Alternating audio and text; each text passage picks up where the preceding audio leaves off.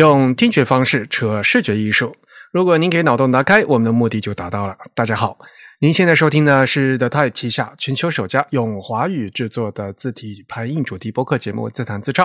我们的字是文字的字，关于文字的畅谈，而不是弹唱。我是你们的主播文川西畔东营居 Eric，我是主播黄浦江边清蒸鱼钱真鱼。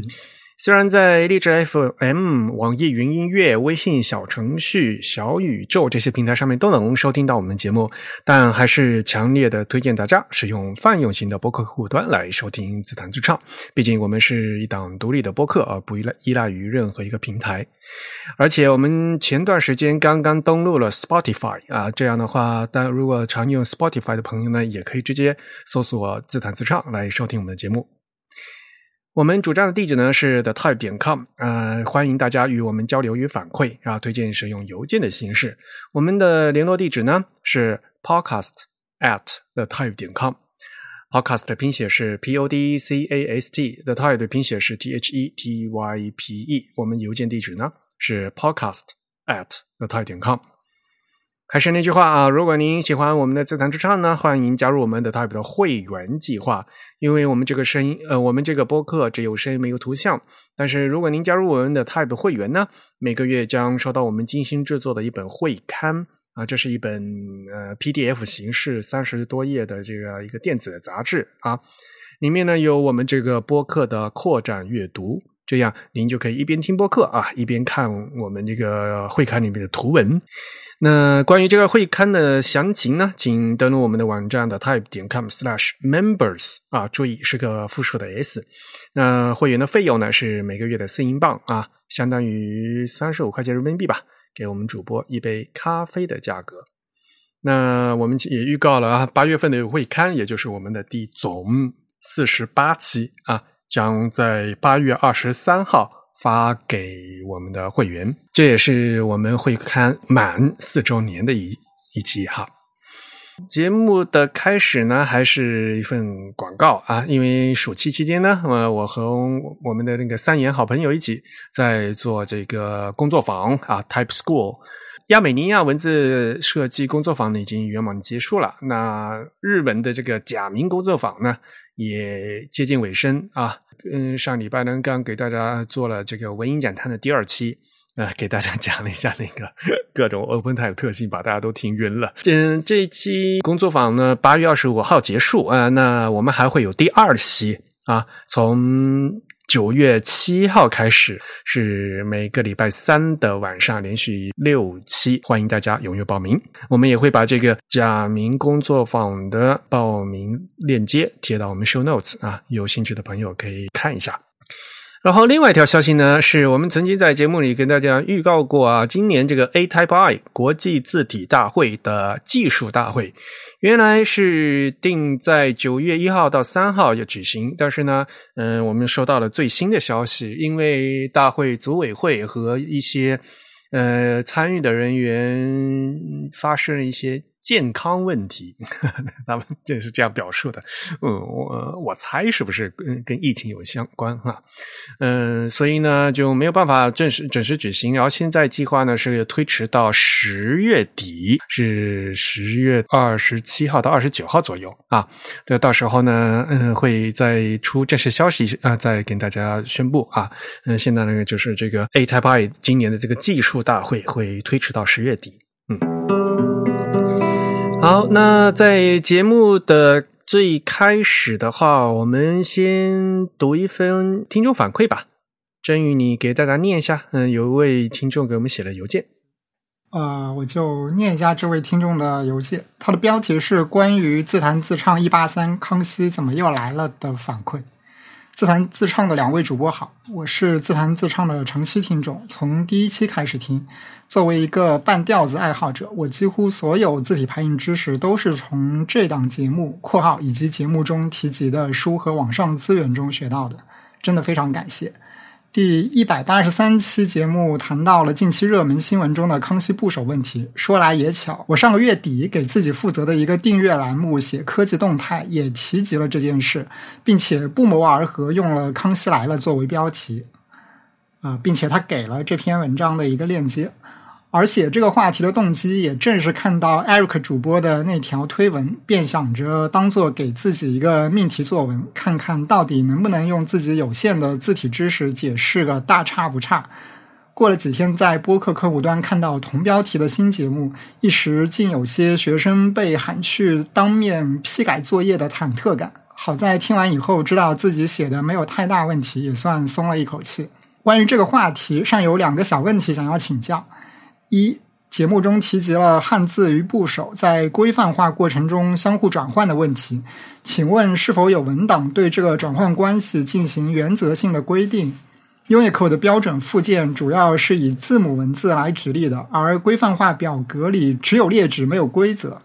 同时，他在这里附了两个这个 Unicode 的相关的链接。第二，节目中提及了一些日文系统中汉字在 PDF 导。出版中变成同形部首的问题，想起曾经写过一篇故障分析。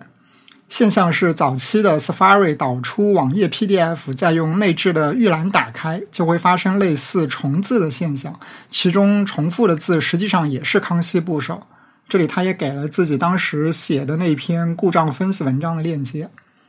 当时经分析发现的原因是，Safari 导出的 PDF 中，CMap 部分会将一个汉字同时映射到汉字区块和部首区块的两个码位。例如“工”字，这个“工”就是呃两横一竖，这个工人的“工”。工字在 CMap 中的对应条目是呃，它给了一个编码值吧，我就不念这个数值了，这个数值大家听了也没什么意思。然后它这个编码是有两个部分的，其中第二部分。有两段，一段是 2F 2F，另一段是 5D-E5。呃，他解释说，其中 2F2F 和 5D-E5 分别是汉字工和部首工。听完节目，让我回想起这件事，但用目前的系统，呃（括号 macOS 12.5和 Safari 15） 测试，发现似乎这个问题已经被修复了。不知主播过去是否遇到或听说过这样的问题？旧版本的上述行为纯粹是 bug，还是某种程度的有意为之？再次感谢。它的署名是 Platy 徐吗？应该是徐吧，Platy 徐。好，今非常高兴啊，能收到这样的回馈，嗯，反馈。他可是从第一期开始听哦，好厉害哦，满七年了，像这样的才是对吧？正宗的我们这个忠实听众是吧？然后他不说他给自己负责的一个订阅栏目写科技动态啊，那就是那个少数派啊，其实是他们那个派周报啊，七月二十二号发的啊，所以他那个链接也有啊。那这个事情。呃，其实他以前也在那个少数派里面写过相关的文章，然后也说，呃，也写到过，就是说听了我们这个节目以后，他想到一些东西。对，嗯，所以我直接把我的给他回信再念一遍吧，好吧。帕拉提学你好啊，感谢你的邮件反馈以及对本节目的喜爱。呃，你在少数派之前写的好多篇文章，我也拜读过。话说上周的节目呢，我本来也想起名叫《康熙来了》。但是后来想想，为了不必要的版权以及其他争端，最好不要起一样的名字，所以就搞成了“康熙怎么又来了”啊。那对于你的问题呢？第一，呃，正如 Unicode 官方附件里面所述，这个规范化总表，也就是那个 Chart Fifteen 啊，第十五表列出的是至少一种规范化形式不同的所有字符。也就是说，在给出的那个链接里面，哈，第一个页面阐述的是规则，然后第二页就是那个 chart 啊，就是那个第十五表，就是穷举所有的例子。而在正式的 Unicode 的这个正式呃那个码表里面，也会要分别有注明。通过观察这个表格，也就可以知道这个里面汉这个部分里面的这些字呢，包括有金融汉字。兼容汉字，那 Unicode 有好多个那个兼容汉字区块啊，包括比如说从这个 F 九零零到 F A F F 这这区块，还有呢有增补区块啊，增补区块是在那个二 F 八零零到二 F A R F 啊，后面这个嗯中日韩兼容表意文字增补的里面五百四十二个字，本身呢也是为呃和为了和那个台湾 C N 嗯 C N S 幺幺六四三一九九二而加的。啊，这个情况就和那个康熙部首一样嘛。康熙部首本身的性质也是为了兼容嘛，对吧？除了兼容汉字呢，还有这个带圈字符啊，比如说那个中日韩带圈字符补充区块，那个区块是那个 U U Unicode 的码位是嗯幺 F 二零零到幺 F 二 FF，这个区块里面大部分也是那个那个日本数码电视播放规格所需要添加的。还有什么中日韩带圈字符及月份区块啊？是 U 加三二零零到三二 FF 这样这区块。另外有什么日文的，在日本用那个读汉文啊，就是汉语文言文啊阅读标记的符号啊，就所谓的 kanbun 啊，kanbun kingo，呃，是在 U 加三幺零九到三幺九 F 这个区块等等等等啊，就这些字啊都是有的。第二点呢，他是问问我有没有问到嗯遇到像他那样的问题嘛？啊，我更多的遇到的就是在节目里说过的日文那个 PDF 的问题啊。但正如嗯我在节目里所说的啊，这个问题呃纯粹是生成 PDF 引擎的这样一个 bug，因为他们就是简单查找这个 CID 和 GID，然后遇到这个一对多的映射的话，要么就是替换掉了，要么就是重复掉了。替换掉了就是像我经常遇到的情况啊，就本来是汉字就被替换成这个康熙部首了。要么就是重复了，就是像你遇到那个情况啊，就是一个是康熙不收，一个是整成汉字啊。那从信息交换的角度来讲呢，那就就算是一个 bug 嘛，对吧？用户对于已经生成的 PDF 的话是毫无办法的，而且呢，现在已经嗯新版纠正解决掉了。那也祝你收听愉快啊，有空多交流，Eric，我给他回信就是这样。嗯，对，其实他这个他这个邮件还提醒了我一个事情，就是。算是一个刊物吧。我记得我好像在上期节目里说，就是类似像这个康熙部首的字跟普通汉字，如果他们的这个造型是几乎完全一样的，似似乎缺少一些类似像那个 normalization，就是这个规范化或者一致化的这个机制，来让他们有一个相互的对应。但实际上，呃。就像就像这个 Platy 他的来信里提到的，这些字它其实是有 normalization 规则的，只不过它不是权威等价的，它是一个兼容等价的。而且我发现，比如像这个 Mac 自带的一些这个搜索功能，比如像浏览器的搜索，或者是你在这个邮件里，或者是一些其他的一些相关的搜索功能吧，就你你搜这个字，其实它是会帮你把两个等价的字，就是这种兼容等价的字，同时都搜出来的。对的。也就是说，其实像 Mac 这样的系统级的一些软件，它已经实现了我上期节目里所希望有的那些模糊匹配的这个功能了。对的，所以这也是这个需要在做规范化的一点嘛，要不然呢，就是为了便于那个搜索和等价嘛，对吧？也正如像他在他所写的那篇文章里面提到的啊，这会有安全性的问题嘛。所以在比如说，呃，在很多这个系统的话，他们可能要先把呃收到的这个字符先等价规范化一遍啊，那个弄干净了，要不然里面会有脏字符或者会会有安全隐患。不过，可能 对技术不大熟悉的朋友，对首先这个规范化到底是什么，都可能都还还搞不大清楚哈。还是跟上次嗯上次说的啊，我们这个自弹自唱的第五十二期，古老的事情的感觉都已经哈，嗯，是二零一七年七月二十五号播出的啊。那期是与我们这个 Colonel Panic 的一个串台节目啊，自弹自唱的第五期啊啊，呃，规范化有四种形式，你知道吗？啊，在那几年我们讲过这个 Unicode 的它这个规范化等价序列啊，这个这相关的一些概念啊，那怎么搞？其实是很复杂的。所以呢，像对这个码位啊和对这个相关的编码知识，如果感兴趣的朋友，可以再呢，嗯，再拿出去听一下。嗯，对。所以其实从这这点来说，我反倒觉得之前微博出的那个事情，它主要的问题，嗯，我现在会把它归结到是微博这个软件本身的问题。呃，因为既然既然像这两个汉字这种行进的汉字，它在 Unicode 的层面都已经有了这个兼容等价的定义的话，完全可以在软件的这个呃搜索和匹配层面把它们认为是同一个字。因为实际上，像微博的无论是话题啊，或者是类似 Twitter 的这种 Hashtag，它本质上其实就是一种呃类似像搜索一样的功能，它只是把这个搜索的关键词变成了一种。更强化的标签，所以在这个层面上，它作为一个类搜索的应用，它是有这个必要在这个应用软件层面将它们做一个等价。你可以在数据库上认为这两个字符是不同的字，不一定需要做这个呃等价处理，但是你在这个应用，在这个搜索结果层面，确实应该做等价处理。而且我知道现在其实很多的这个云服务，比如像 Amazon，我记得 Amazon 它其实它自己的这个搜索的一些这个基础的功能和一些基础的这个软件的，我不知道叫组件啊还是叫什么的，它其实是有这种类似的配置和开关的。因为我之前我之前看到过，在别的一些工作的场合看到过，其实它是有类似的一些配置的，完全是可以通过这些配置，我觉得来来解决这样的一些实际的问题。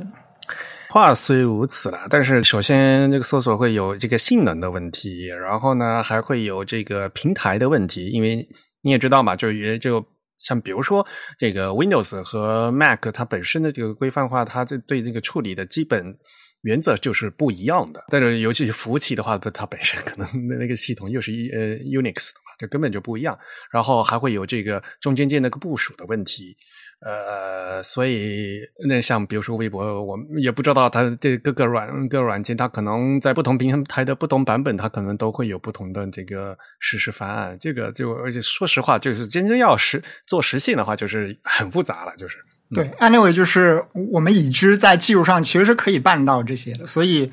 我觉得，特别是像做这个中文类的，跟这个文字和搜索相关的一些应用的场景的时候，其实是非常有必要去在意这些细节的。因为我其实自己以前工作中也接触过一些类似像这种搜索相关的应用的实现。其实我发现，还是有挺多的这个开发团队的人员，他们其实是没有意识到存在着这样一个问题，他们也没有去管它，就是认为它是一种呃。不需要去在意的一种比较底层的细节，但其实这些细节稍一不注意，它就会浮上表面，成为一个非常实际的问题。呃，中文还算好了的，哎呀，像东欧语言，他们那个搜索的时候，不是就是有所谓的那个各种所谓的声调符号的嘛，对吧？变电变音符号的那那样的，能不能等价搜索到的问题？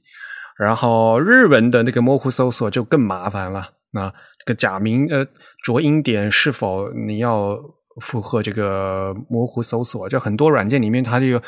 有专门为这个是否开启日文模糊搜索有有另外一个开关的。嗯，你开了以后，这个也会影响性能的。嗯，就是有很多这样的问题。好了。这个就是我们的个反馈部分啊。上期节目我们讲了，呃，就是那个康熙怎么又来了的事情啊。呃，也欢迎啊，有其他的听众朋友给我们继续来这种良好的这样的互动啊。好，呃，今天呢，我们给大家进入正题呢，呃，其实就是我们上期呃给大家稍微提到的一个小的消息啊，就是 GB 幺八零三零的二零二二版本终于发布了。那好，今天我们终于啊可以正式的来找这个时间和大家来讲这个事情。因为上期我们在讲的时候，其实我还没看到那个真正的那个正式文本。它这个正式文本是在国家标准全文公开系统正式公开的嘛？对吧？它的公开呢是八月一号刚刚公开的，在网上公开才才能在这个线上呃完全预览到最后的这个正式的版本。呃，我其实一直都在追踪它这个以前的这个修订的情况，我的这个在后面也会说啊。然后最后这个正式版本出来了，跟我想象的还是有一些不一样啊，还是有有一些蛮意外的事情，这个等我们后面来讲啊。那。呃，今天呢，呃，就找这个机会啊，终于啊，正文已经可以看到了，那我们就可以和大家一起来聊一聊这部最新版本的 GB 幺八零三零啊。呃，郑宇是不是要和大家来先来讲一下这个 GB 幺三幺八零三零的一个基本情况？它的名字叫什么？呃，其实我我对这些国家标准也没有深入研究过，但是我们现在既然已经可以看到它全文，可以简单的介绍一下，对。呃，首先就是它这个幺八零三零，我们以前也说过，就是这是它标准的这个编号，然后后面的后缀的这个二零二二指的是它这个标准发布的一个年份。那它的上一代标准是我们此前节目经常提到的这个 GB 幺八零三零横杠二零零五，就是二零零五年的版本，所以它也是时隔十七年之后更新了一个新的版本。呃，那同时从它的这个编号上，我们可以看到它是 GB 没有所谓的这个斜杠 T，所以它是一个强制标准，而不是一个所谓的这种推荐标准。它的这个全称名字呢叫信息技术中文编码字符集。所以我们可以看到，它主要是关于一个字符集的这样子的一个编码规范。具体来说，它其实是一个计算机字符集的这样一个编码规范。对。呃，所以呢，这有个呃，有几点哈，非常有意思，就是其实如果对这个规范工作嗯不太了解的朋友，根本都不知道那个 GB 和 GPT 的区别哈。刚才你提到了，那个那个 T 就是特微推，是推荐的意思。GB 其实按道理就应该念国标啊，就不能不能念 GB，因为这个 GB 是汉语拼音，就是国标，国跟我国波要标国标，然后推荐，就是得这么念的啊。嗯，这个 GB 幺八零三零，我们这次的这个二呃二零二二这个版本呢，是七月十九号发布的。然后呢，二零二三年的八月一号正式实施。所以现在呢是发布以后的一个过渡期，因为它不是推进，而是强制标准。啊，这个我们后面也会讲啊。这个呃国标的话，它如果后面没有加那个杠 T 啊，就不是推荐的话，就只有这个国标这个 GB 这两个字的话，这个标准是强制标准，必须强制执行的。这是国家市场监督管理总局和国家标准化管理委员会联合发布的。嗯。呃，既然这是一个最新的版本，刚才真嗯真宇也给大家提到了，就是它之前一个版本呢是二零零五的版本。这个国标它本身它第一次公开的时候是二零零零年的这个版本，而且二零零零年版本值得一提的是，当时它这个标题和现在不一样。最早 GB 幺八零三零在二零零零年发布的时候，它的题目叫信息技术。信息交换用汉字编码字符集基本级的扩充啊，是这样一个很长的名字。从这里可以看出，它是它是这样说，是个基本级的扩充，就是说它原来是有个基本级的，对吧？就是信息技术呃，信息交换用汉字编码字符集基本级，然后它这个幺八零三零是基本级的扩充，嗯，所以这个基本级是什么？基本级其实我们都挺熟悉的，就是那个二三幺二嘛。对，哎，就是国标二三幺二。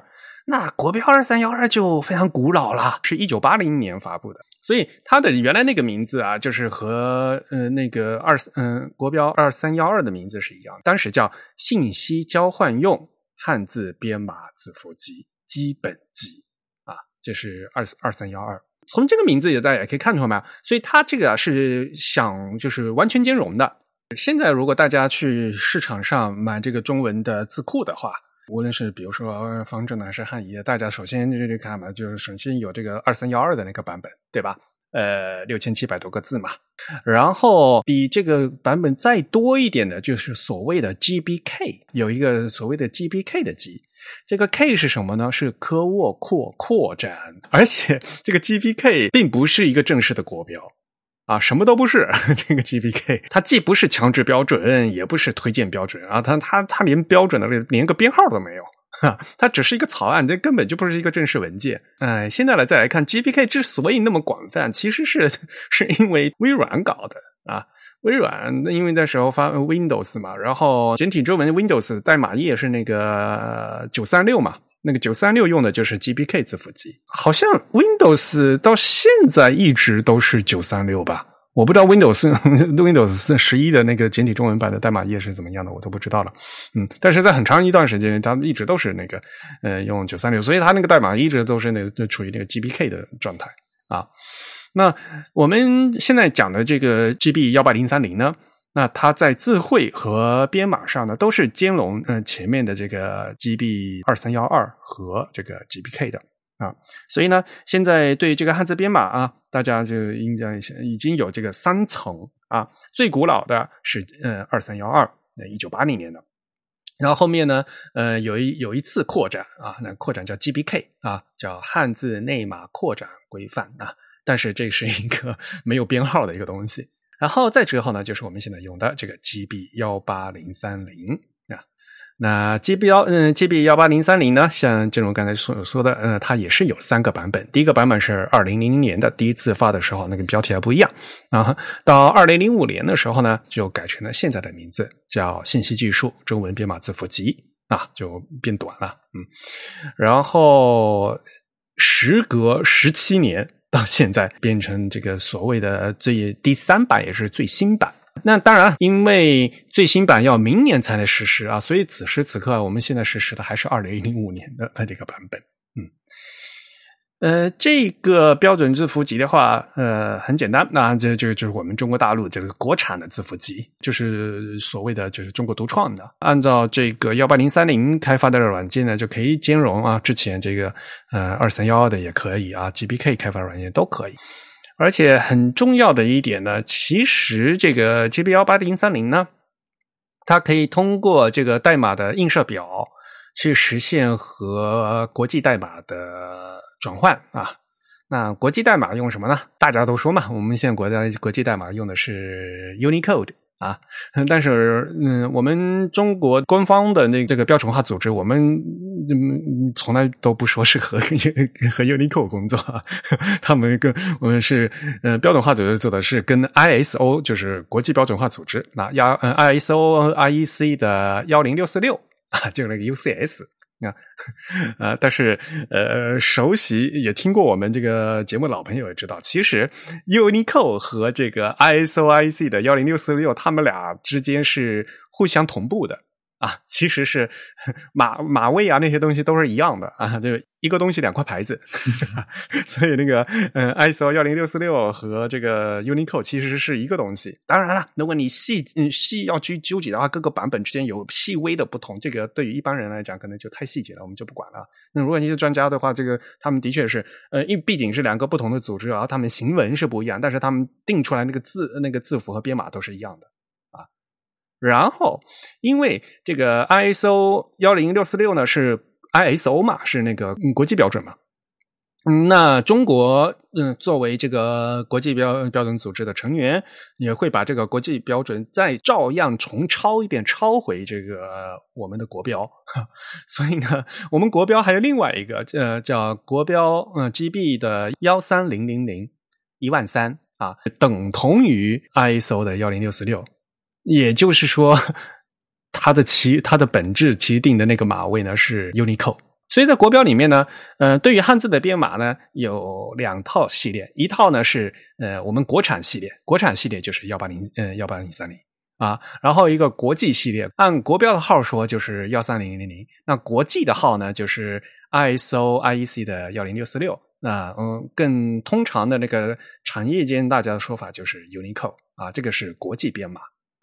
那国际编码和这个我们国产的幺八零三零的编码是不一样的，所以需要互相转化、互相映射的啊。GB 幺八零三零的话呢，呃，是采用这个变长的多字节编码，这个从技术上讲，因为它是中文的编码字符集，所以先要定义一个字符的集合，然后给这个所有里面的这个字符呢去编码。幺八零三零用的是这个。多变长的啊，所以它每个给每个字编码，它可能是一个字节、两个字节或者四个字节。嗯，因为很多计算机朋友，嗯，真真正的这个更熟悉 Unicode 嘛。Unicode 的话，它是分两个两个层次的吧，对吧？嗯，它先给这个字符编码位啊，先安排码位，然后 Unicode 的实现的话，还有另外的实现方式，比如说大家熟悉的 UTF 八或者 UTF 什么三十二或者 UTF 十六啊，那。从现实的真正意义上来讲的话，呃，这个所谓的变长的用一呃一个、两个或者四个字节的话，这个这个其实是和那个什么 UTF 十六会更像，会吧？嗯哼。那不管怎么样，幺八零三零呢，它是一个呃变长的这个多字节的编码，嗯。然后还有一个非常重要的问题，它的题目标题叫信息技术。它的分类就是是 information technology，是 IT 的一个呃标准，所以幺八零三零不是汉字的规范，它不定义汉字的写法是什么，它不是一个字形的规范。幺八零三零只是规嗯规定的给定的这一个字符怎么编码啊，这个字本身怎么写不是幺八零三零来管的。在中国大陆的话，这个汉字的字形的话。规定呢是由这个通用规范汉字表来管理的，这个在这个二零一三年国务院发布通用规范汉字表的时候，那，里面已经写的非常清楚。然后呢，所有那些字形啊，都是要以通用规范汉字表为准的。而且呢，二零一三年通用规范汉字表发表以后，之前的那些字表呢，都都要作废啊，都要以通用规范汉字表为准，而且通用规范汉字表是国务院发的啊，这个层级是是更高的啊，大家一定要注意到这一点。幺八零三零的这个，它是一个，它是国家标准的强制国家标准，但是它的这个发布的单位呢是呃国家市场监督局和国家标准化的管理委员会，所以这个层级是不一样的。首先大家要去想到这一点。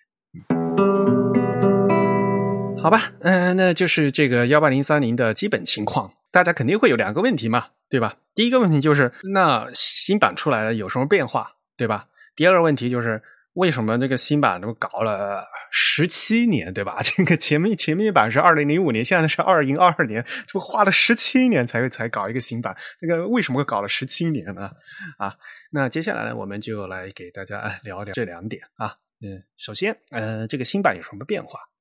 前段时间因为已经开了新闻发布会了，然后呢，估计铺天盖地的有既有这个新闻通稿，然后呢又有那个什么公众号那个长条图啊，所以呢，我觉得这个大家都可以直接去看，就不用我们在这边念了哈。大概重点的再和大家说一下。那肯定第一点的话就是收了好多好多字，这个就都不用都不用说的了。这次呢新增了一万七千多个生僻汉字啊，注意是生僻汉字，因为之前已经很多了。啊，现在呢，嗯，这个最新版的收录的汉字的字数是八万七千八百八十七个字，覆盖我国绝大多数的人民地名用字以及生和各种科技领域用字。那新闻通稿里面，他肯定要说啊，为传承中国文化、增强中文信息处理能力、满足姓名生僻字人群用字需求，提供强有力的标准保障。嗯，这个这肯定是呃非常呃政治正确的一种说法。这个呢是汉字编码，如果你不给它编码的话，就意味着电脑是没有办法处理的。汉字编码这个是最基本的一步，但是有了编码以后，你就能用了吗？这个又是另外一回事了啊！这个我们到后面会讲。嗯，有些朋友就有一些有一些错觉了，呃，看到这个长条图就很高很高兴。哎呀，就比如说那些生僻人名生僻字，的确是困困扰。好多人对吧？尤其如果如果我的名字就是这个生僻字的话，他经常就会在生活中遇到各种各样的麻烦嘛。火车票啊，那比如说去银行或者比如是去就是酒店入住的，有时候都会有都会有各种各样的问题啊。那所以呢，这次出来以后啊，好像嗯有了一丝希望，但是呢，呃，这个路还非常非常长，并不说一个编码字符集出来就能解决所有问题啊。这只是解决了最最基。本的第一步的问题啊，然后 GB 幺八零三零在报道里面还强调了，就是说这里面呢，除了以汉字为主，还包括十种我国少数民族文字的超大嗯嗯中文编码字符集的国家强制标准。因为这个在二零零五年版的时候呢，嗯，这个幺八零三零里面就已经有呃藏文、规范彝文、朝鲜文、维科哈和蒙文。注意，呃，这个是中国国内经常用这样的术语啊，呃，就是说法啊。就比如说说彝文的时候，就一定要说这个规范彝文，因为彝文就是彝族啊。彝文有很多种啊，啊，这嗯，编码的只是那个规范彝文，嗯。然后朝鲜文，嗯，中国国内因为我们说朝鲜族，所以我们我们用的呃词叫朝鲜文，而不用汉字这个词。啊，韩国他们用“韩字”这个词啊，嗯，所以我们在中国国内用的词汇和这和在国外用的词是不一样，尽管指的是一个东西。然后在中国，我们经常叫维哈科，维哈科就是 维吾尔文、哈萨克文、柯尔克孜文，因为这三个文种它用的都是那个阿拉伯字母以及扩展。所以呢，字母是有共通的，然后呢，处理方式也很类似，所以呢，经常会把这三个文种合在一起讲啊。哈，嗯，维吾尔文、哈萨克文、柯尔克孜文，简称为维哈科，还是一样的。在中国国内，我们叫柯尔克孜，呃，在国外就是叫吉尔吉斯。所以，吉尔吉斯和吉尔吉斯族和柯尔克孜族其实是呃同样一个事情。的不同翻译，在国内我们叫柯尔克孜啊，在国外叫吉尔吉斯，嗯，只是翻译的不同而已，嗯。然后蒙古文，蒙古文的话，就是蒙古文字本身，嗯，是包括传统本文、呃满文啊、托特文、西伯文，还有那个阿里嘎里字母啊。所以呢，就是满文也是包括在这里面的。因为满文不后来用那个有圈点满文啊，呃，老满文是没圈点，但是都是用的这个呃蒙古文字母。就原来这个二零零五年版就已经覆盖了这么多的。那这是新版的话呢，嗯，又增加了滇东北的苗文，然后有傈僳文，然后有西双版纳的老傣文和新傣文、德宏傣文。另外呢，还有这个蒙呃蒙古文，原来已经加上去了，他这次还补充了这个他们叫比日嘎的这符号啊。它虽然是这么写的啊，但其实呢，这些呃民族文字呢，之所以在后面会加上去，是因为这些民族文字本身呢，呃，也是在 Unicode 的，比如说从四点零版、五点嗯五点二版的六点一版，就陆陆续续都加到 Unicode 里面去了。那么作为国产的编码字符集的话，觉得呃也应该给它嗯加入。其实它就是在收字的这个成分上面呢，都是向这个国际标准，就是向这个 Unicode 来对齐的。嗯，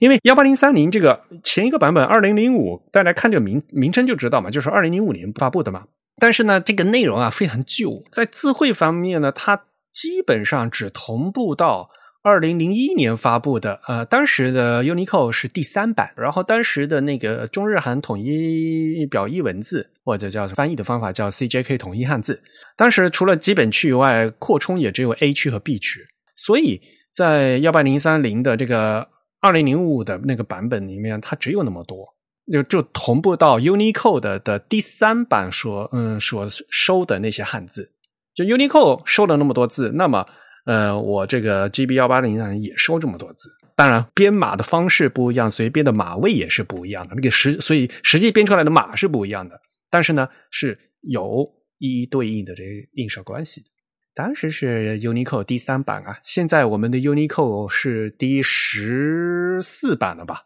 然后下个月如果正常的话，呃，九月份的话就会发布 Unicode 的第十五版的。所以就是一直盼星星盼月亮盼到花都谢了的，就是这个意思。Unicode 都已经第十五版都要马上都已经准备好要发布了，在这个时间啊，呃，我们这 GB 幺八零三零呢，我们一还曾经一直都还停滞在这个 Unicode 第三版字汇的那个状态。所谓的字汇，汇就是那个词汇的汇啊，有词汇有字汇。啊，那个字汇就是大家就可以想象，就是一大堆字的一个集合，就叫字汇。你要编码的话，你首先要找出一堆字嘛，啊，你先要认字嘛，然后这个是一个字，这不是，这不是同一个字，然后把这些字全全部整理好，这一堆字啊，你要先定出这一堆字来啊，这个叫一个字汇，然后在这个在这个集合里面，再针对这每一个字来进行编码。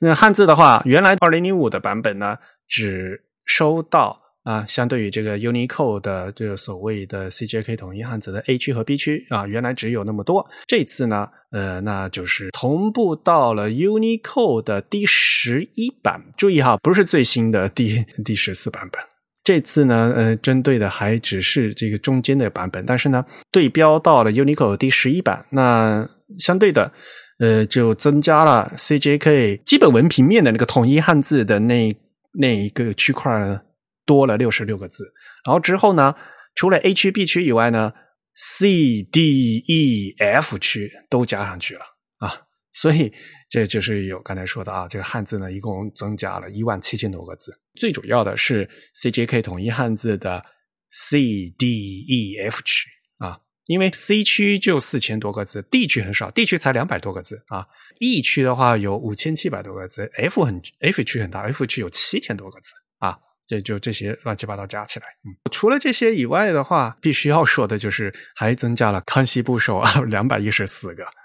嗯，放到了这个呃最新版的二零二二里面。因为我们上期说也也稍微提到这个事情嘛，对吧？所以呃，在原来的那个 GB 幺八零三零的二零零五的，就是所谓的现行版本里面是没有康熙部首这个区块的。啊，不用做的啊，所以好，嗯，中文字体厂商都不做啊，就是就是这个原因。然后这次呢，呃，除了这个新增的这些字以外，还有一个非常重要的内容，就是完全覆盖通用规范汉字表。这次呢，还要新最最新版呢，嗯，还这个二零二二版呢，还加了一个资料性的附录啊，把通用规范汉字表里面的八千一百零五个汉字的这个编码全部一一列出来了。因为这个规范呢是编码字符集的规范。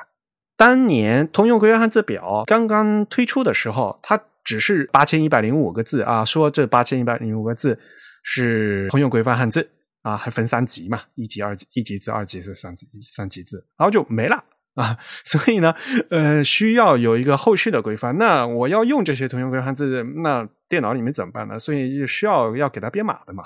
当年是二零一三年国务院发布通用规范字表，等到现在的二零二二年才。在这个 GB 幺八零三例里面，把这个八千一百零五个汉嗯所谓的规范汉字的编码，以正式文件的形式啊，以这一个强制国标的一个资料性附录的形式，全部列出来了。这是第一次啊！以前呢，就是大家猜，然后在那个字典上是嗯有这样一个规范性的一些资料啊，但是现在就是正式嗯就变成一个正式的一个文档了。我们我们如果去看整个国标的这个文档的话，因为它是一个强制国标，所以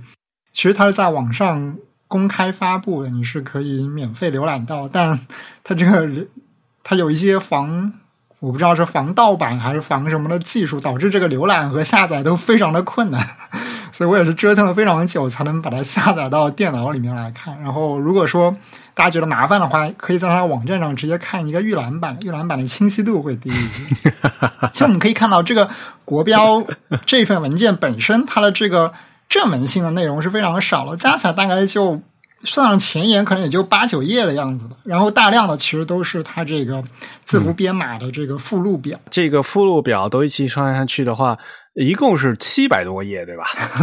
因为那个字表很很很大嘛。对，不过。总的来讲哈，因为它是一个呃编码字符集，首先它要解释怎么来编码。因为刚才我们也说了，它是一个变长的，所以呢，它是有一字节、有二字节、有四字节。那么应该怎么编码？这个码位是怎么分配的？这个事情，说实话，就是整体的这个安排，这次发新发布的二零二二年的这个版本和之前的那个二零零五年版本是一样的，几乎是一样的。当然了，也不可能变啊！如果等到这个时候你再 再把这个 整个编码体系变掉的话，这个 大家都疯都要疯掉了。你这个强制口标，对吧？啊，所以这个整个体系是一样的。体系一样就意味着什么呢？这个双字节和之前那个在那个部分的话，因为它是向是向后兼容的嘛，所以它呃那前面那部分就是跟二三幺二是一样的，跟 GBK 是一样的。所以它真正后面扩展的其实就是那个四字节的那个地方，而这个四字节的这个地方呢，呃，它首先它用的那个方式呢，就非常像那个 UTF 十六的那个代理队的那个形式，嗯啊，它是就用两个两个字节，然后呢，用这个两个字节呃，可以转，可以就可以跳转变成这个四字节，码位空间就足够大了嘛，然后呢就可以。足够去覆盖 Unicode 的那所有那呃所有的那些码位啊，它这个而且它这个四节一个好处是什么呢？就是它的后面那个结构啊是完全是和这个 Unicode 是根据算法是可以是可以推推算出来的。就前面的那个双字节那部分，那个没有办法，那个因为你要向后兼容嘛，所以那个那那部分呢是和那个二三幺二一样，然后呢是和嗯 GBK 一样，那这样的话就和 U Unicode 的那个对应关系就比较复杂。啊，嗯，前面那个是比较复杂的，但是到后面四字节这一部分的话呢，它基本上呢就是是有公式可以算的。当然，那公式还是有点复杂啊，因为它给它零零散散的分成好多块啊，所以呢，呃，给你指定一个四字节，嗯，后面这个四字节的用 GB 幺八零三年的码位，你是可以通过算啊推，嗯，用套那个公式是可以算出这个 Unicode 的码位的。所以啊。对于真正实际上对于我们这个 码农朋友来讲的话，呃，这个 GB 幺八零三零哈，其实它本身是那个 Unicode 的一种这个转换格式啊，因为到后面它是可以可以算出来的。一一旦你的这个那个字汇是一样的的话，然后呢，它都可以一一对应的话，那么可以把这个幺八零三零给看作是这个 Unicode 的一种转换形式。Unicode 转换形式就叫 UTF 嘛，它这其实是一种 UTF。从 Unicode 的角度来讲的话，就可以把这个 GB 幺三三零看成是 Unicode 的一种 UTF。那个幺八零三基本上就是绕开已经分配的一个码码位去去指定啊需要对应的 Unicode 啊。当然，这个这个变换是和比那个嗯 UTF 八要复杂多了，还需要有一个那个偏移量量表要去查啊。辅助平面部分那用那个。八以八四开头那个区啊，直接是直接映射，是直接映射到那个 Unicode 的十六个辅助平面的，所以那个部分也是直接用公公式算是可以都可以算出来的啊。嗯哼，呃，所以这这整个编码的体系都没有变，所以我们真正要关心的是什么呢？真正关心的是它这个码位呃映射到的那个字符有没有发生变化就好就好了，其他的其实并没有什么。这也就是因为我们 Unicode 都已经嗯更新这么长时间了，这个国标 GB 幺八零三零其实不更新也不会有太大的实际问题。那就是因为这个体系其实后到后面，你即使你文件不更新，这个公式是。在那儿的，只要 Unicode 更新了的话，这个公式都可以算得出来。所以 Unicode 是一直都在更新，在空的码位上面都不断的填上了新的那个字符。那么，如果你幺八你要幺八零要算的话，你就可以通过那个公式倒推出幺八零三零的码位呃码位，都是可以推出来的。无非是说 呃没有正式文件写出来而已啊。但是如果你要用，可以嗯推的都是可以推出来的。所以。从这个角度来讲，幺八零三零在实用程度来讲，它不影响使用。当然了，过了十七年，的确是不能再不更新了，就已经欠了好多东西了。虽然不更新也是可以用公式推算出来的。那么现这次呢，我就真正的把它给落实出来啊。所以呢，这次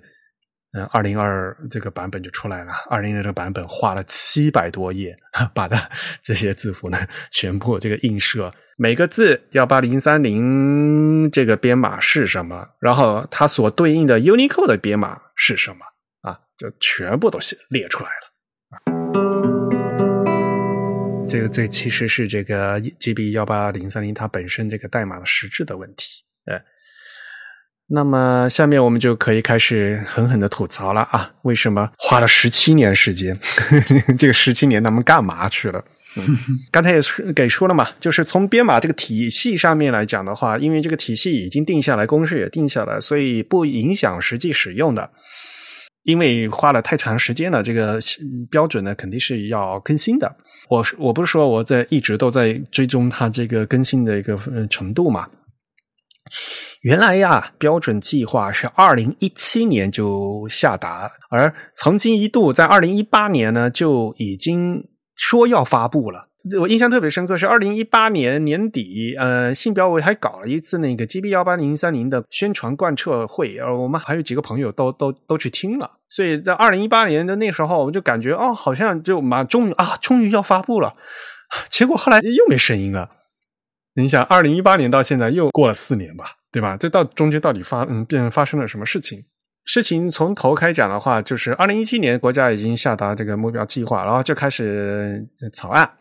嗯，那打草稿呢？那肯定呢是有这个专门负责的一个部委啊。这具体的，这因为幺八零三零嘛，它这个是信息技术，那其实是信标委它在管理这个东西。那呃，草稿呢也是一二三四五稿啊，然后从二零一五年的第一稿草稿。到一七年、一八年，草案就做了五份，然后到二零一八年的六月份，终于做了一个内审稿出来，然后马上七月份呢，就这个标准器草组呢就邀请部分的行内专家呢业内专家对这个草案呢进行了审查和这个会议的研讨。当时呢就觉得已经差不多了啊，作为修改以后就开始征求意见。因为大家知道这个标准都要公开征集意见的嘛，所以呢，二零一八年的夏天，就是七月到八月的时候，就已经在那个全国信标委上那个网通过网站向全国已经征求过一征求过一次意见的。那征求完意见，呃，就有嗯就有反馈啊，反馈有十几条意见，反馈完了以后呢，就就要去送嗯送审了。那十月份呢就送审，然后就报批。二零一八年十月就第一次报，就就网上面就已经报批了，所以这个事情好像就已经板上钉钉了嘛。于是，所以才会有这个二零一八年十二月七号呢，嗯，新标委要进行那个就开会嘛，呃，进行那个宣贯会的事情。后来这个事情有发生变化呢，是因为二零二零年的八月，国家生产监督局发布了强制性国家标准管理办法。当时呢是一月六号发布，六月一号实施啊，所以那里面就规定说，强制性国家标准的技术呢，应当全部强制。原来这个嗯幺八零三零的二零零五的那个版本，它是部分强制。而不是全部强制，所以呢，这个就很麻烦。因为当时这个二零零五的那个版本里面，当时已经有很多字了嘛。汉字呢，除了这个基本文凭面以外，还收了扩展 A 区和 B 区啊，那个字就太多了。所以呢，当时是说，除了那个基本区以外，到 A 区为止是强制，就必须得做的。也就是说，后面那个 B 区啊是非强制的，因为 B 区那个字汉字太多了。所以导致呢，这个二零零五的这个版本呢，它是一个部分强制的一个东西，显得不伦不类。大家如果嗯去看幺八零三零的二零零五年的它的那个写法哈，我我给大家念一下。第一页这前言里面呢，它第一句话用黑体字标出说，本标准的单字节编码部分、双字节编码部分和。四字节编码部分的 CJK 统一汉字扩充 A 部分为强制性，然后呢，它的那个编号呢是只写的 GB，而没有没有那个杠 T，就是没有那个推荐，看起来是强制国标，它其实是部分强制，这是一个非常尴尬一个东西。而二零二零年六月一号开始执行的强制国标的管理办法里面规定说，强制国家的技术要求应当全部强制，你不能搞一个什么部分部分强制。所以呢，后来就修订的时候呢，就根据这个最新的那个管理办法的规定呢，就要把二零零五的这个所谓的一个部分强制的条文进行修改，从条文强制改为全文强制啊，要重新修一修一遍。但是大家知道嘛，这个幺八零三零现这次想改的话，要改八万多，改为八万多字的话，这个字汇量要求太为庞大了啊！你不可能要求所有人强强制要求要八万多字都能都能做，所以呢。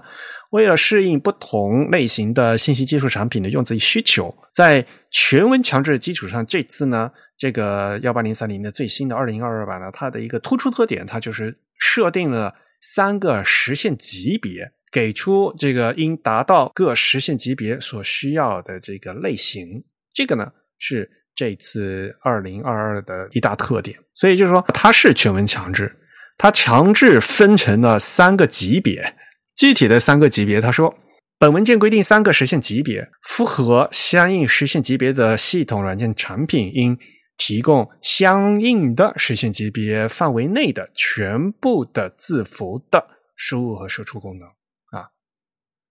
那后面呢？嗯，这个具体的三个级别，我们我们在后面再跟再和大家说啊。所以就是因为这个国家对强制国标进行了这个管理。重新要求不能有部分强制，所以呢进行了大改，这样就变成这个国标本来要发布了，后来又又又发生了一个一次的大改。原来第一次报批都走上报批，眼看着就要盖章就要盖下来的时候，重新被打回来。进行大修，第二次修完以后又重新再走程序，那重新修完以后又要征求意见，然后又 又又要又要重审。事情呢，就是在二零二零年的十一月十八号开了那个征求意见会，当时呢就同意说，呃，我们这个标准就改为全文变强制，然后再加上实现级别的分级。这是二零二零年十一月的事情了。后面呢，在二零二一年的三月八号呢，就看嗯，这个大修以后的呃征求意见。嗯，后面呢，在二零二一年十月份呢，就有一个送审，嗯，就出了一个送审稿。那大家知道嘛？后来又有这个疫情的事情，就嗯一直都个折腾。二零二一年的年底一直折腾到现在，所以呢，最后公布的是到等到二零二二年的七月再再来公布。所以正式的文稿啊，是等到最最最后的最后，也就是在八月份啊，嗯，在这这个网上上呢公布以后，才看到它的正式的文稿的样子。但是实际内容呢，因为之前有已经有两三次的这个征求意见稿啊，也在网上公开过，然后其实我也都是呃最终然后都研究过了啊，所以呢，大概的内容呢，很早之前呢就有有所把握的。这个征求意见稿和这个最后正式的二零二二版的文正式文档呢，有一些细微的差别，也蛮有意思的。其中有有一句话就是：本标准印制所采用的字库由北京北大方正电子有限公司和潍坊北大青鸟华光照排有限公司提供。这句话原来是有的，结果在这个嗯正式版被删掉了，不知道为什么。啊，其实这个信息对于这样一个国标还是蛮蛮重要的吧，对吧？那它实际上用的字体有变化吗？没变化，就是方正和那个北大青鸟做的呀。这个字库，当时二在二零一三年不是发那个通用规范汉字表的吗？通用规范汉字表当时发的时候，同时附带这个一个那个嗯规范宋体呢，那个宋体就是就是方正做的。嗯，印制那个通用规范汉字表的那个字体，就是就是方正那个字体。就是有些东西还是蛮好玩的，呃，那我我不知道为什么他他他要删掉，他可能就是呃，因为这个国标它是有有些限制吧，不到迫不得已的话就不会提具体公司的名，他可能是有一些这样的一些考虑在啊，就不管，嗯。好吧，那接下来呢，我们就和大家来聊一聊这个二零二二的一个最有意思的事情，就是它实行了这个实现级别，呃，一二三分成三级。这个三级如何理解呢？大概的哈，整体来讲非常模糊的跟大家讲，这个三级的第一就是实现级别的第一级，就是所有人都必须遵守的，就是所谓的强制。然后这个强制的范围大概就是和这个原来的。呃，二零零五那个版本是差不多的，但是有一点点的变化啊，这个后面讲啊，就是实现级别第一级就是强制啊，那强制的范围跟原来差不多，嗯，然后第二级，第二级针对的是操作系统、数据库管理系统、中间件等这个等这些系统软件和支持软件，对于这些基础软件的要求要求实现第二级啊。所谓的第二级就是要完全支持通用规范字表，所以呢，通用规范汉字表在国务院二零一三年发布以后，终于在编码层面呢，嗯，受到了这个规范和支持。其实说实话，通用规范字表在出来了以后，要具体要落实出来，要不然你说它是规范字，它你说它通用，到后面你不落实的话，它还是不通用。所以二零一三年那个通用规范字表一出了以后，呃，新华字典就改了嘛。像什么现代汉语词典也也改了嘛，就是所以这所有这些东西都要按照通用规对通用规范汉字表改。那么，呃，这次呢，二二零二二版本的 GB 幺八零三零呢，给它作为实现级别二。那所以具体要求呢，就是要求嗯操作系统嗯基础操作系统和软件呢是要是要满足。然后剩下的所谓的实现级别三，那那就是支持所有的字了啊。嗯，单单汉字的话就有八万多汉字啊，这也要支持八万多汉字的话，大家知道吗？那个 Open 一个 Open Type 字体的话，它都是有上限的嘛，对吧？上限才六万多字嘛，所以如果你真正要支持这个六八万多汉字的话，一个字体都白都装不下的，要至少要两个字体才能才能用啊。那么这个实践级别三，它的要求呢是，呃，用于政务服务和公共服务的。啊，信息技术产品和信息化系统啊，那他就要求要把这八万七千多个汉字都都要支持啊。那很典型的就是公安，那他们报户口的那些系统，那那就是要支持的啊。这里面呢，它可能就是首先，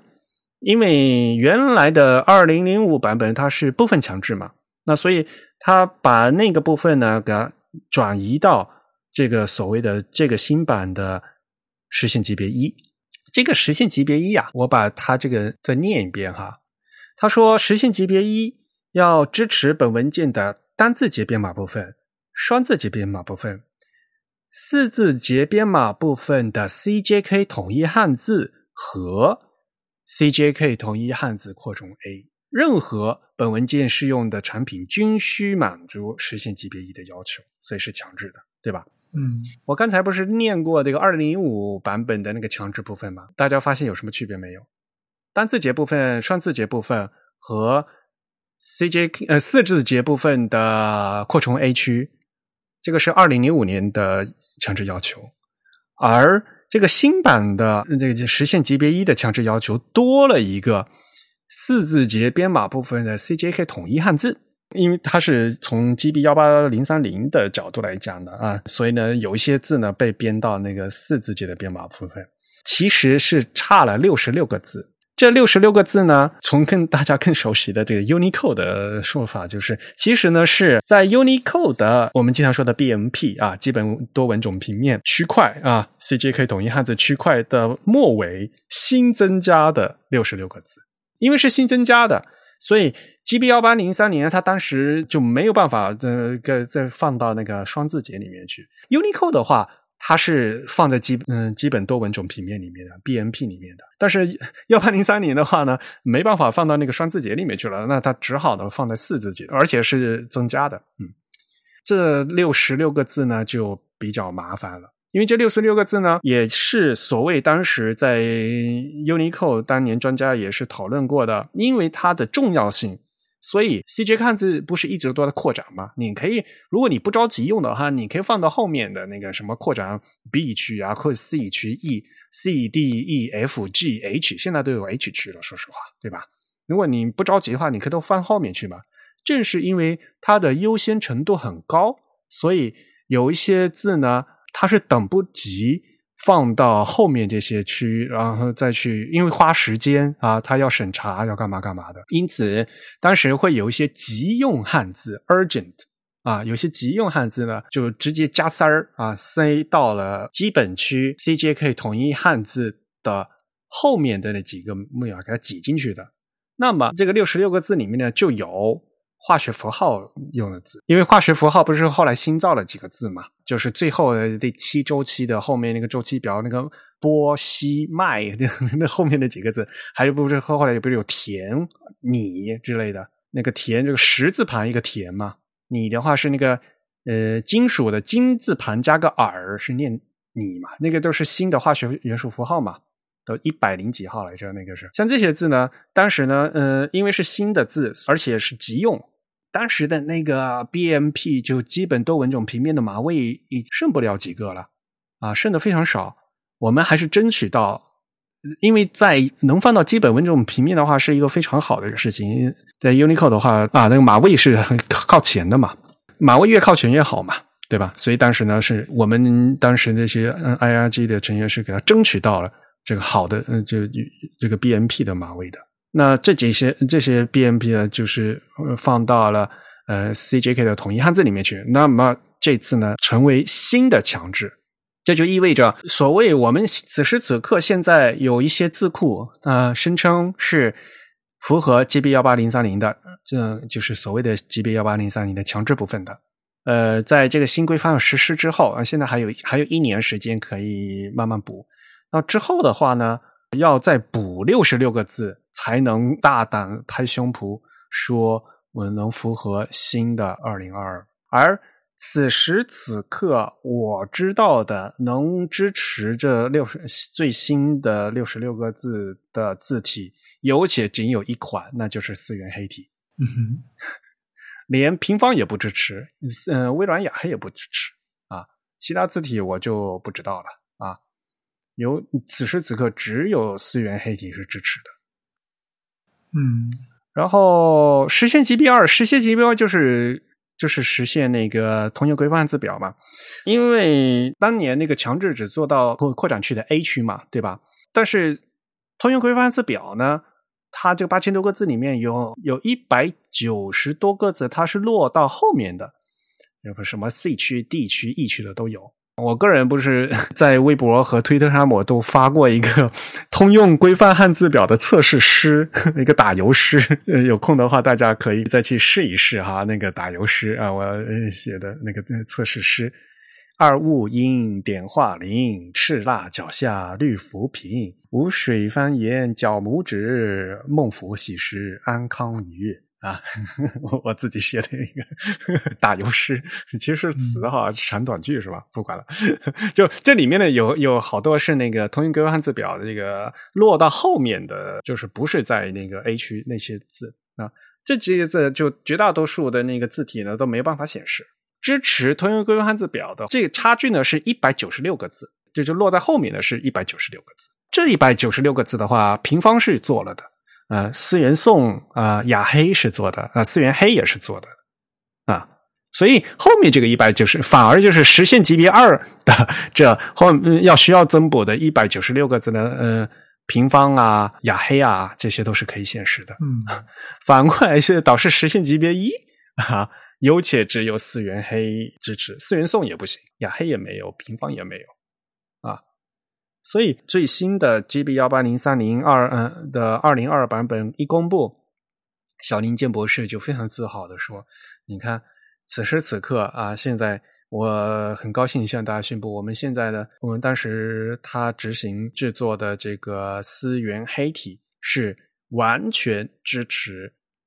GB 幺八零三零二零二二的实现级别二的字体。”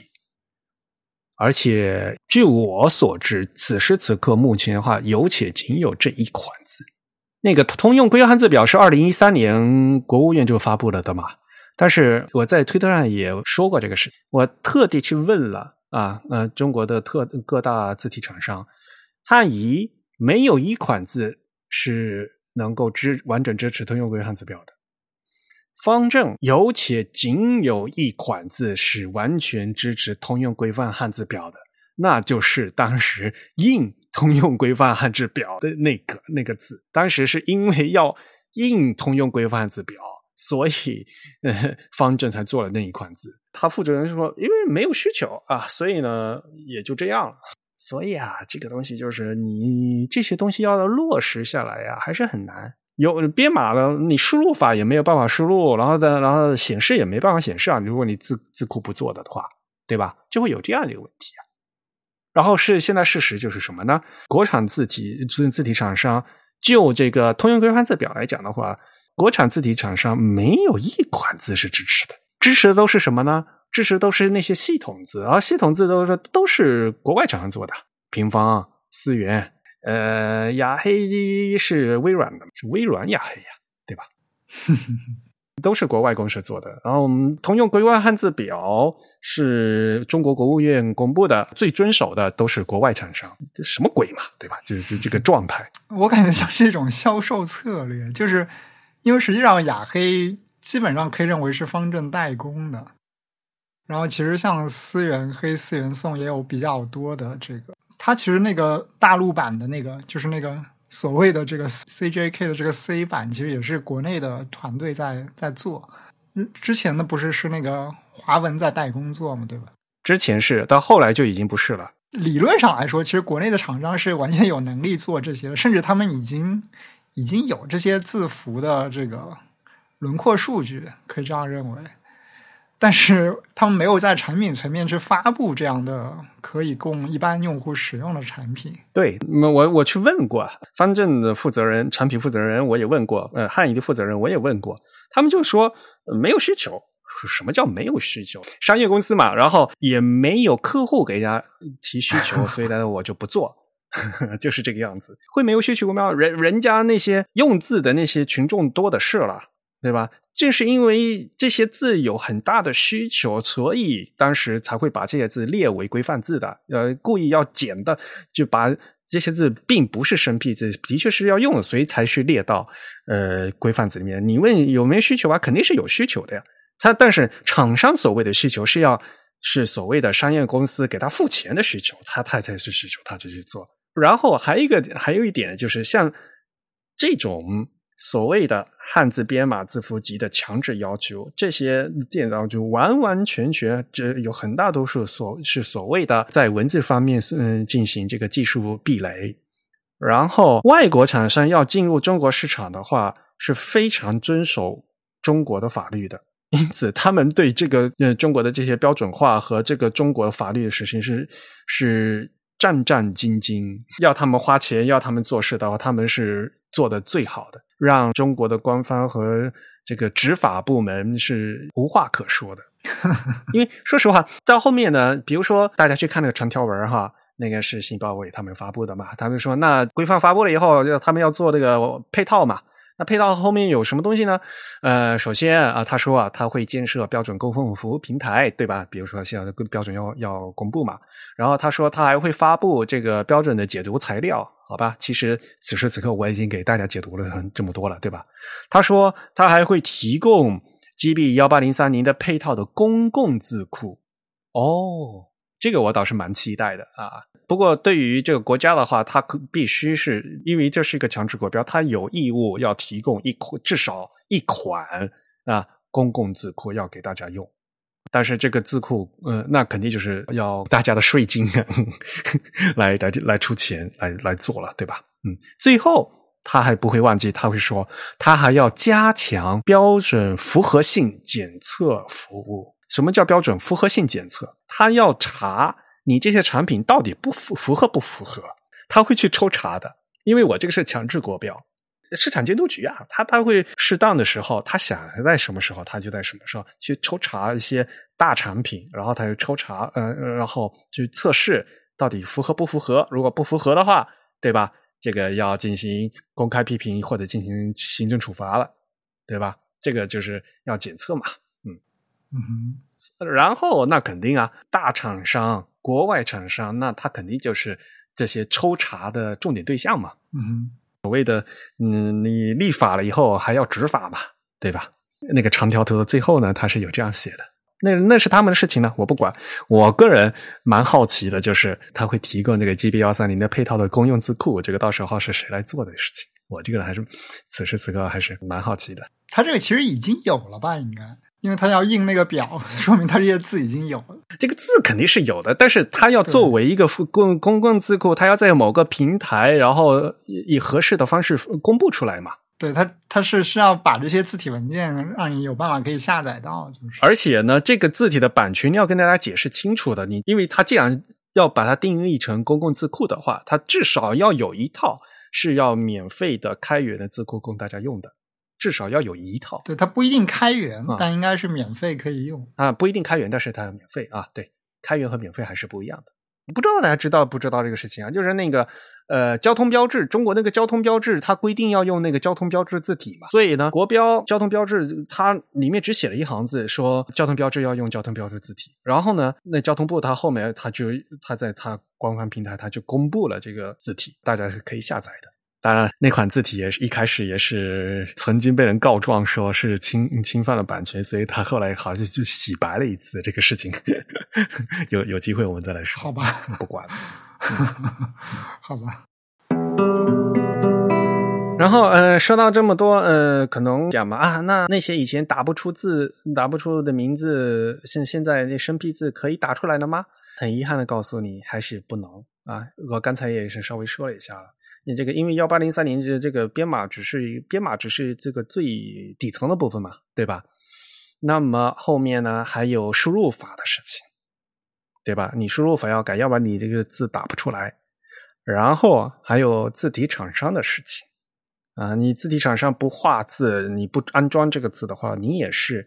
没办法显示打印出来的。所以这个字，所以呢，这个还有很长的路的路要走。比如说那些人民用字，就比如那个“华”字，下面女字旁中华的“华”，那个简体字哦。繁体字的话是在基那个基本文平面的啊。还有那个什么“伟”，伟大的“伟”的右半边作为左偏，然后再在右边再加一个中华的“华”，左伟右华啊，这个字念“伟”。这个字在新华字典里面是有的，像这些字它都不是那个通用规范字表里面的字。像那个什么女字旁那个华，它如果大家去 Unicode 里面找的话，它它的码位是那个什么扩展 E 区的，那码位是二 B C 二幺啊，嗯，然后那个尾的话，这个更了，这更后面了，就在 F 区了。所以你要真正找那种支持八万多字的字库的话，你才能去打出这个字嘛。所以你不能期望所有的字，嗯，所有的人都去装安装这样的字库。对，其实最主要的还是字体显示吧。像刚那个“画”这个字，它应该应该输入法，我记得以前这种笔画型的输入法，什么五笔之类的，好像都都有办法输入这个字。但是没有这个字的话，它因为繁体字是是在基本文平面的，所以是所以绝大多数情况大家都写那个繁体字。嗯，啊，对对对，啊，杨千嬅，杨千嬅，对，杨千嬅，对吧？就那个字，对，字体是最接最后一层是能，因为它是它是搞的是显示和打印嘛。这个字库和字体的话是最接近用户群的，然后在此之前的话，有个交互的是那个输入的事情。那码位其实是最后面的事情，就这对于用户来说是最最底层的事情。那现在呢，刚刚把这个 码位的事情刚刚定出来。哎，说实话，这 GB 幺八零三在实作方面，大家没一般都不用。嗯，都都不太管这个事情，因为大家认认真真管的还是那个 Unicode 的事情，对吧？因为从现在所有东西都要支持 Unicode 吧。那从用刚才说了嘛，从 Unicode 的角度来讲的话，你这个 GB 反正都是可以用公式算出来的。那支持 Unicode 的话，我套一个公式，我这个 GB 幺八零三零的码位都是可以算出来，这个其实也就不大有所谓了。不过我觉得这个还是蛮蛮有技巧的，就是说中国用了这样的一个 GB 幺八零三零的码，嗯，这个编码系统以后呢，就是它既保存了自己的面子，你看我中国有一套自己的码位，当然了，你从信息安全的角度上来讲的话，你必须要有这样自己一套东西，然后它又非常巧妙的啊呃与。这国际编码呢，有一个非常好的一个融合和金融的这样一个过程啊。虽然这个那套那公式那个转换是一个比较蛮复杂的过程，但是是很稳定的一个切换。这样一个做法呢，还是蛮讨巧的。说实话，在实作方面呢，大家嗯一般来讲呢就不会去理这个事情。刚才不说了嘛，实作方面大家最最最痛恨的。其实是那个二零零五版这个老版里面曾经的那个 PVA 码位的那几些那些字，因为在幺八零三零二零零五发布那时候，因为特别旧嘛，然后呢，当时呢有些字呢还没收到那个 Unicode 里面去，那但是没有办法，那只好就放在私有区啊，私有区就是那个 PUA 嘛，对吧？用户造字区，所以是一个临时码位。当时还年嗯是时代还早，Unicode 还没编码，所以二零零五年那个版本就放在嗯放在这个临时码位。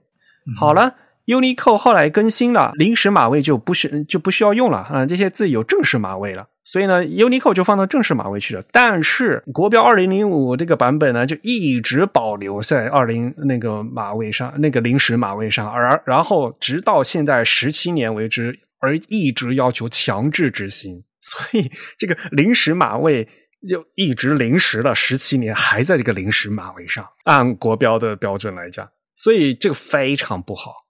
哎，那他有没有做重复编码呢？就是在那些跟 Unicode 对应的码没有的。所以在强制按照幺八零三零的二零零五年版本的话，那几个字就必须要用私有区的码位啊。那在二零二零二二里面呢？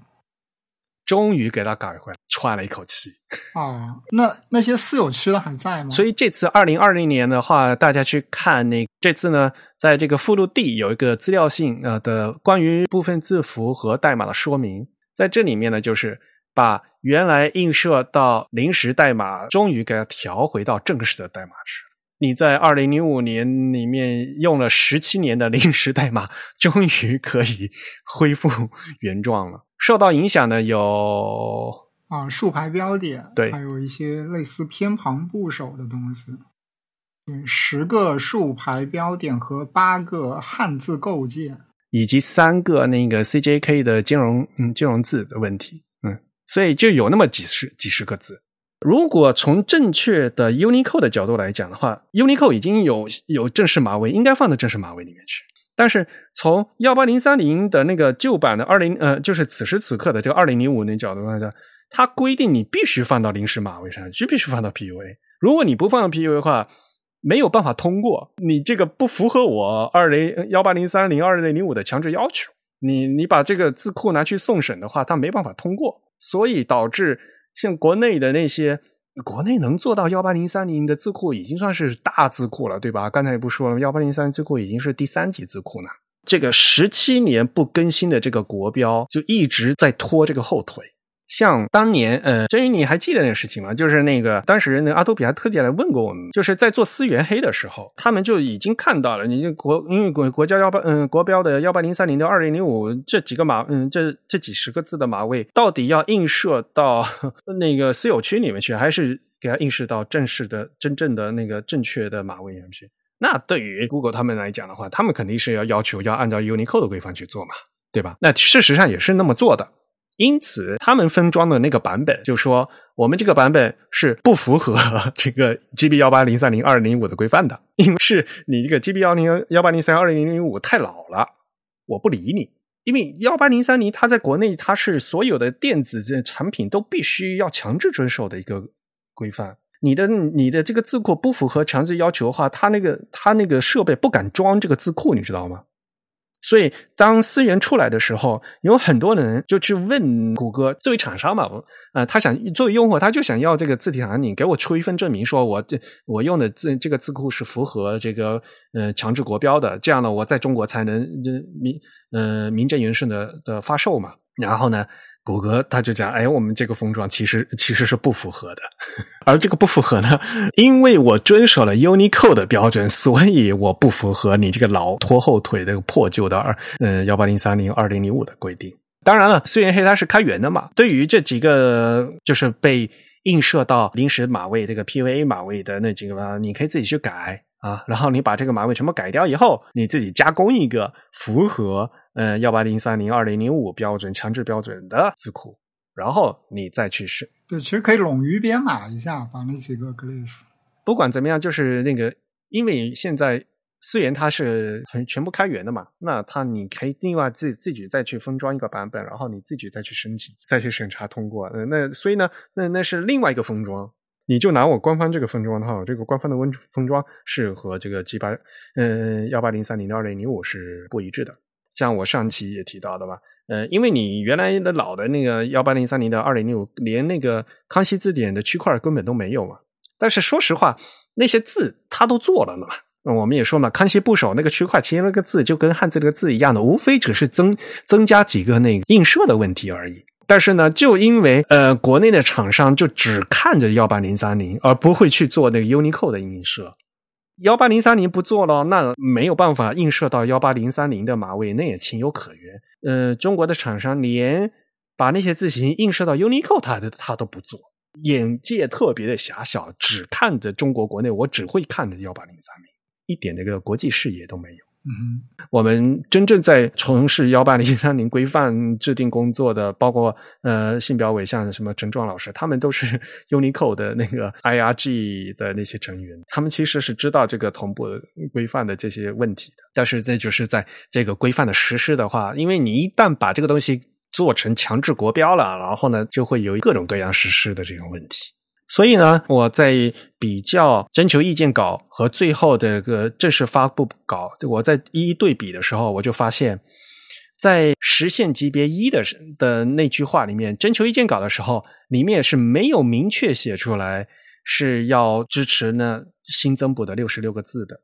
征求意见稿里面没有明确写出来，为什么呢？你一旦明确写出来了，那就这个是变成强制的。那强制的话，就被迫着原来那些强制的和现在这些强制的产品会不一样。嗯，强制符合老旧版和强制符合新版是不一样的。当然了，他肯定会再补充一句，说在本标准发布之前已经上市的。而且已经符合当时呃，就是现实的这个幺八零三零二零零五的要求的产品呢，是不会增加新的强制要求，因为你已经上市，已经出去了，而且现在已经在市面上了。那我我不我不可能把你这个产品全部召回，然后要要重新再增加这六十六个字啊！但是从明年新发布以后呢，那发布实施以后，到时候就要可能就要写一个什么符合新版幺八零三零，你必须要这么写了。因因为这个强制要求是不一样的，我觉得哈，在那个专家讨论的时候，他们肯定是讨论过这个问题的。从产业的角度来讲的话，因为你这个一强制的话，又涉及到大面积的全中国的那个电子产品要显示汉字的电子产品，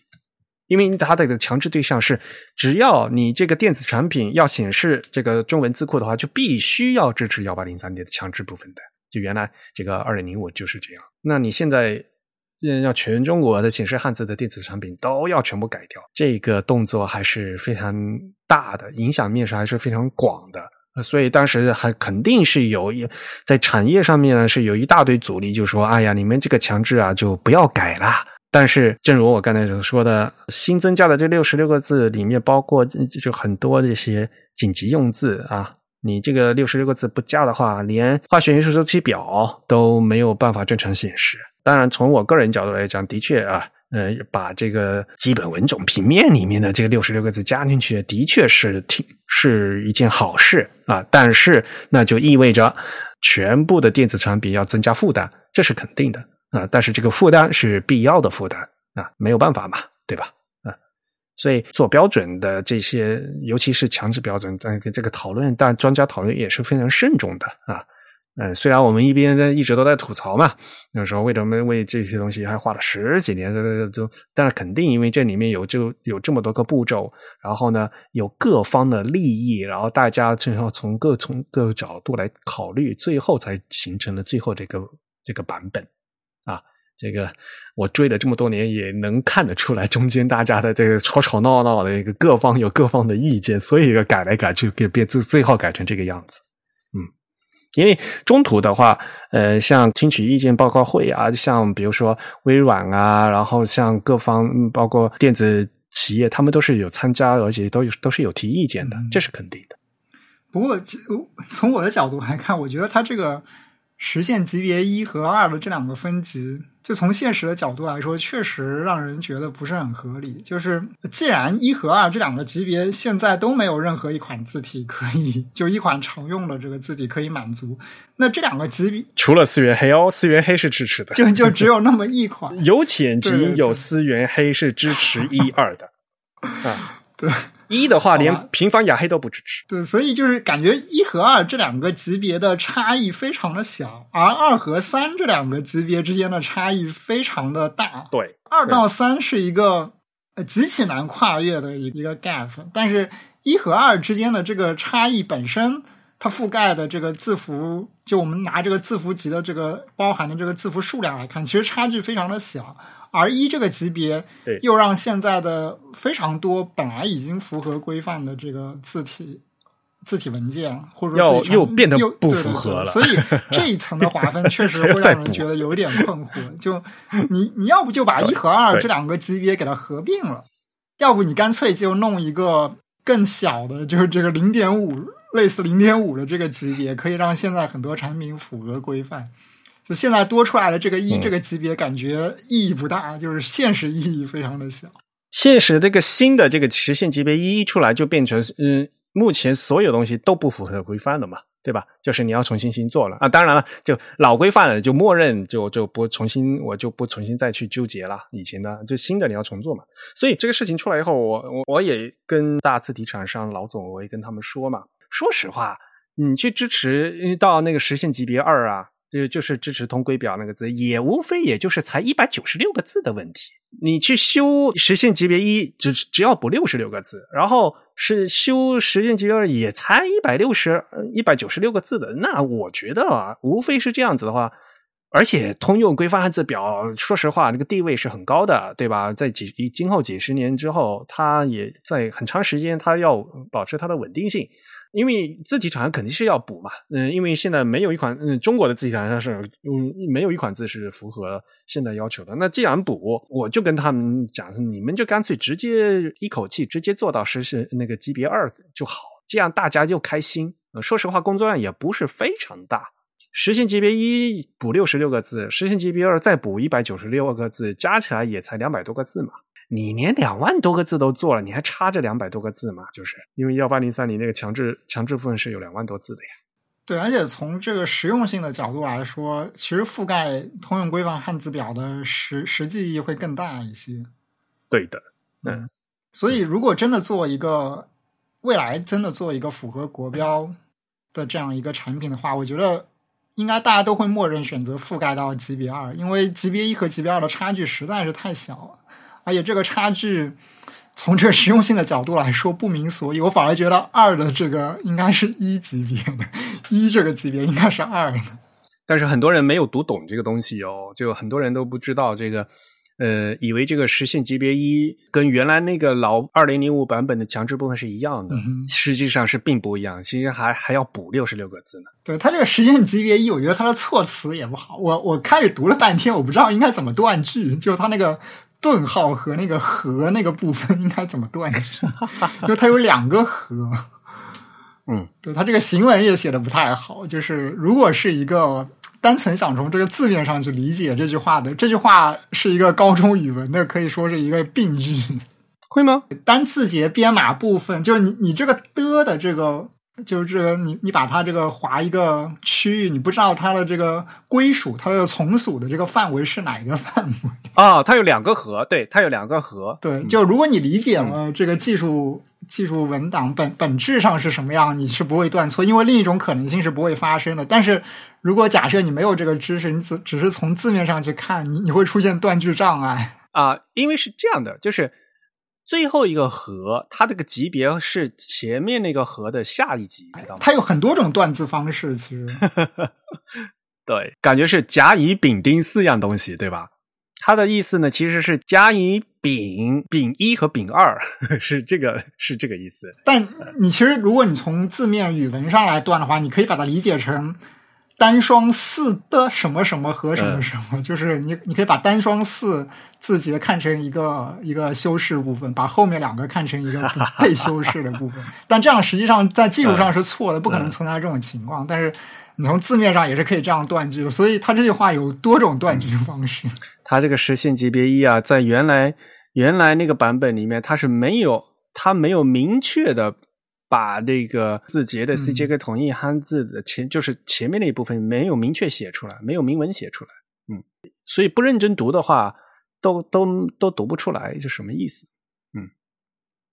所以啊，哎呀，这个东西虽然是我们自己，嗯，我们自己做的，但是呢，我们自己呢要好好努力，要不然的话呢，你干脆就别做这个东西，大家都用 Unicode 就完了，对吧？但是呢，中国我们自己国产的编码还是有我们的战略意义的，对吧？还有安全因素在，所以这个还是必须要要做的。嗯，而且从现实上来讲的话，其实从编码讲来讲的话，因为已经已经相对来讲是比较方便了，嗯。所以呢，大家还是要努力。那这个努力呢，是要全行业的人来努力啊。嗯，那我们是字体节目啊，我们就我像以我的角度来讲，我只能向字体厂商多呼吁啊。嗯，当然，反正汉仪我都已经跟他们说过了。像比如汉仪，他们也直接表示啊，因为这肯定的嘛，新的标准出来，这也是强制标准，他们肯定那就要开会，要落实，要更新啊。就就这这是肯定的，大家有放心。那我们也就拭目以待，好吧。嗯而且，其实它一旦成为了这个强制标准，它其实是是一种市场的准入门槛。这个那些真正做这个软件或者是这个消费电子产品的厂商，他们他们自然而然就会有这个需求，他们自然而然会向厂商去下这样的订单。智库就说：“哎呀，反正都没都没客户要定这个要求。”我我一直都在给某。某厂商做顾问嘛，然后我我我给他们写的第一个顾问，嗯，就是讲你要跟那些字体厂商就要求，先首先你把这个呃通用规约汉字表给支持了。你看这个我的话音刚落，对，所以其实自己厂商说的需求，它指的是采购人的那个需求，而不是用户的需求。对他，他们自己讲，那肯定不是要做用户需求，他们不直接对不 to C 的，他都是 to B 的，说 to B 才赚钱嘛，商用才赚钱啊。字体厂商他现在他那些字的，比如说甚至给设计师他都是免费用的嘛，对吧？那我从你那边就赚不到钱的呀。所以在他眼里，说实话，他不想这个事情的。谁给我付钱，我给谁服务吧，对吧？这也是很很直白的道理。哎，好吧，那下面呢，和大家介绍一下我们嗯八月份的 Type 的会员的抽奖计划。那本月的抽奖的礼品呢是非常特别的，这是一本由香蕉鱼书店和纽约 Printed Matter。联合出版的《高兴和雨》（Gladness and Rain），呃，记录了匈牙利艺术家、激浪派运动人安德烈托特最为知名的作品啊，包括 Rain、Gladness 和 Zeros 三个方向啊，以就是打印机的斜杠横排标语和没有意义但世人皆懂的零。文语言来表达出艺术家在七八十年代匈牙利出版和观念审查制度下发出的隐晦的声音，而且这个封面的字体呢，采用了非常标志性的这个橡皮章和丙烯颜料印制啊，全册是用 risograph 印制的，而且呢限量两百本哦。那呃，现在正在热腾腾的印制中，我们将在八月二十二号之前啊，注册会在籍的会员里面要抽出一名幸运的会员，送出一本。当然，这个这个书到最后呢，我们呃会在这个香蕉鱼书店线上和线下的那个门店上架啊，也欢迎我们的听众呢进多多的关注，好吧？那郑宇，你收下为。行，那我们今天的节目就到这里结束。如果大家有什么意见和反馈的话，都可以写邮件告诉我们。我们的邮箱地址是 podcast at the type 点 com，p o d c s t at t h e t y p e 点 c o m。同时呢，大家也可以在社交网站上关注我们。我们在新浪微博、在 Twitter 以及在微信上的 ID 都是 The Type T H E T Y P E，在 Facebook 搜索 The Type 或者搜索 Type is Beautiful 也都可以找到我们。呃，本期节目由 Eric 和郑宇主持，是由 Eric 在 MacOS 上剪辑制作完成的。感谢大家收听，我们下期节目再见，拜拜。嗯，拜拜。我是不是忘记说了？本期节目是我们常规节目的第一百八十四期。我经常忘记报七名，嗯，好，那就这样吧。